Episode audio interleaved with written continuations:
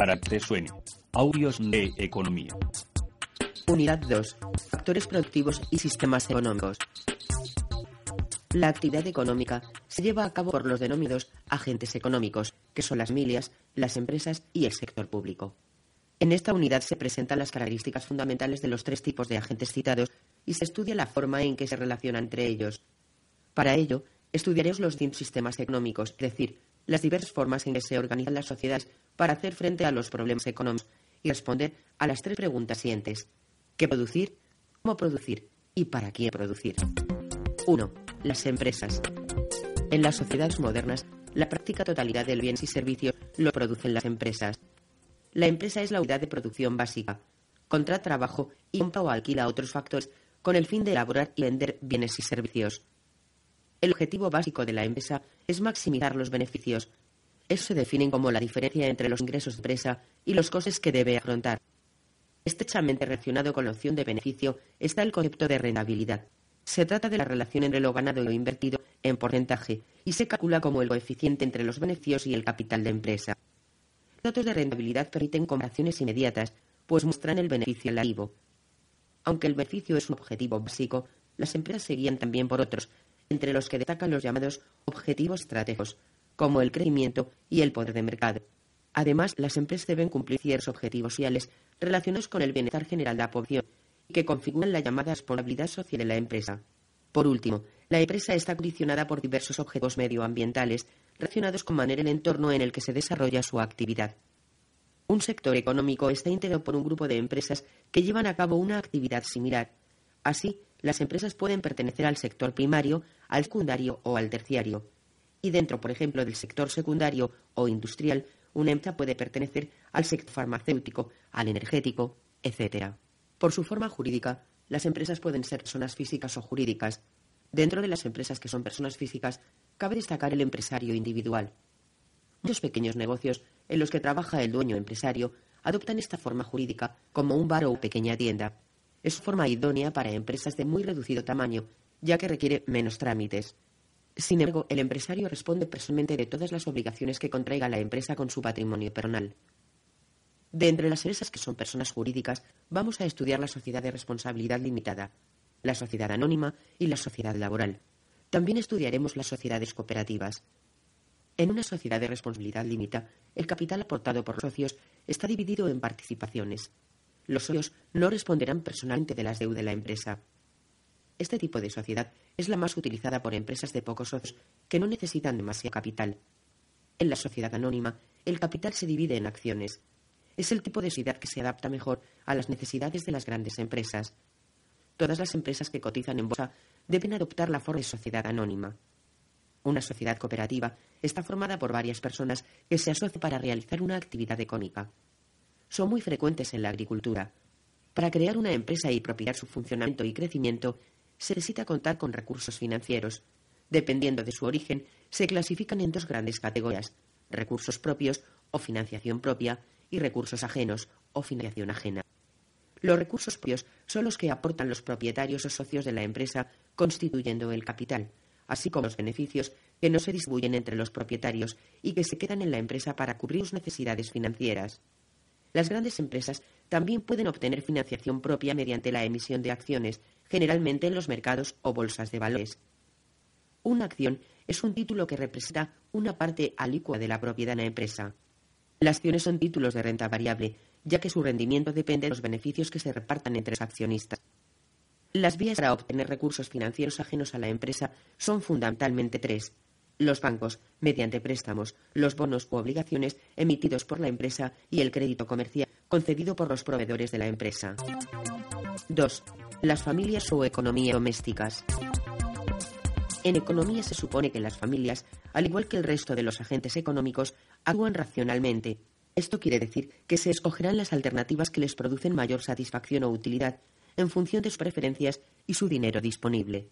Según el tipo de participación de las familias o sus miembros en la actividad económica, puedes hablar de consumidores puros, si no participan en el proceso productivo, trabajadores si aportan su trabajo a las empresas, empresarios si coordinan la actividad productiva o rentistas si viven de las rentas que generan los factores productivos de los que son propietarios. 3. El sector público. El sector público se compone de un conjunto de órganos y administraciones públicas con menos tres niveles de gobierno. Las administraciones locales, las administraciones autonómicas y la administración central. Los instrumentos para llevar a cabo su actividad son los impuestos, el gasto público y la regulación. Con frecuencia, el sector público ofrece ciertos bienes, los denominados bienes públicos. Además, establece la política macroeconómica, tratando de alcanzar ciertos objetivos de crecimiento, empleo y niveles de precios. Por último, crea el marco de leyes e instituciones que rigen la actividad económica. 4. Los sistemas económicos y las decisiones básicas. En España la economía funciona de una forma diferente a la de otros países como Rusia, Estados Unidos o Etiopía. Aunque pese a las diferencias, nuestra economía se parece más a la de unos países como Italia que a la de otros como Cuba. Estas diferencias o similitudes en el funcionamiento global de la economía son explicadas por los economistas utilizando el concepto de sistema económico. Un sistema económico es la forma en que organizan los individuos de una sociedad para solucionar sus problemas económicos básicos. Todo sistema económico debe intentar dar respuesta a los tres problemas económicos básicos. ¿Qué producir? ¿Cómo producirlo? ¿Para quién producir? Esas tres preguntas básicas se las han planteado siempre las sociedades y los distintos sistemas económicos encuentran respuestas diferentes a todas ellas. Para tratar de dar respuesta a los tres problemas básicos existen, fundamentalmente, tres mecanismos o sistemas económicos. La tradición, el sistema de economía de mercado y el sistema de planificación central.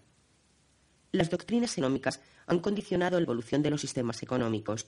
Se trata de conjuntos de ideas y opiniones de un grupo de economistas importantes.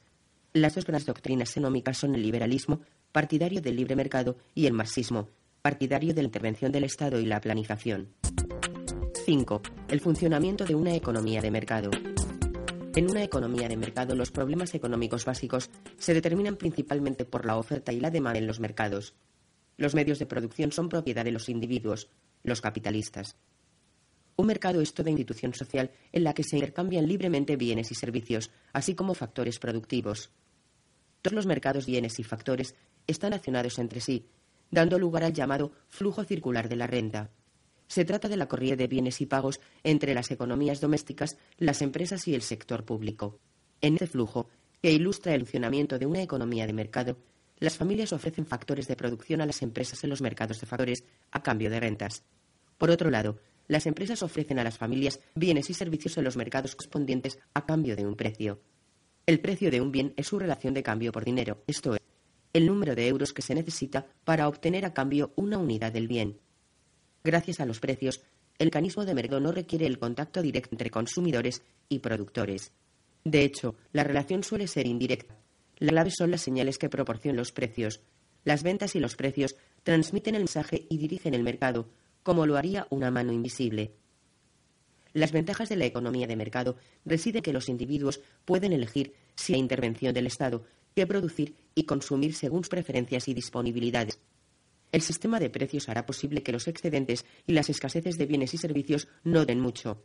Por último, la búsqueda de beneficio incentiva que los individuos y las empresas actúen de forma eficiente. En cualquier caso, el sistema de economía de mercado presenta algunas limitaciones. Para empezar, la renta no se distribuye de forma equitativa, dando lugar a unas diferencias económicas muy grandes.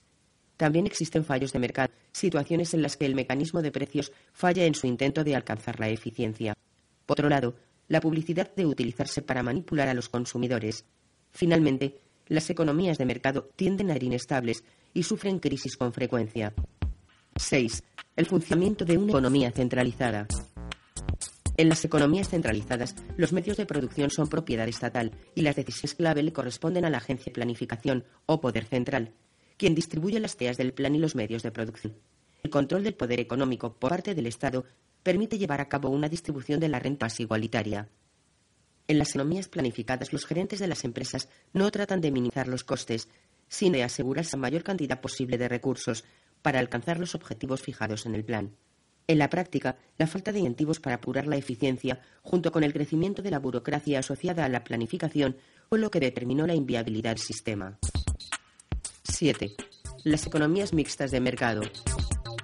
Las limitaciones de las economías capitalistas y la ineficiencia de la planificación centralizada explican la primacía de un sistema intermedio, que se suele denominar de economía mixta.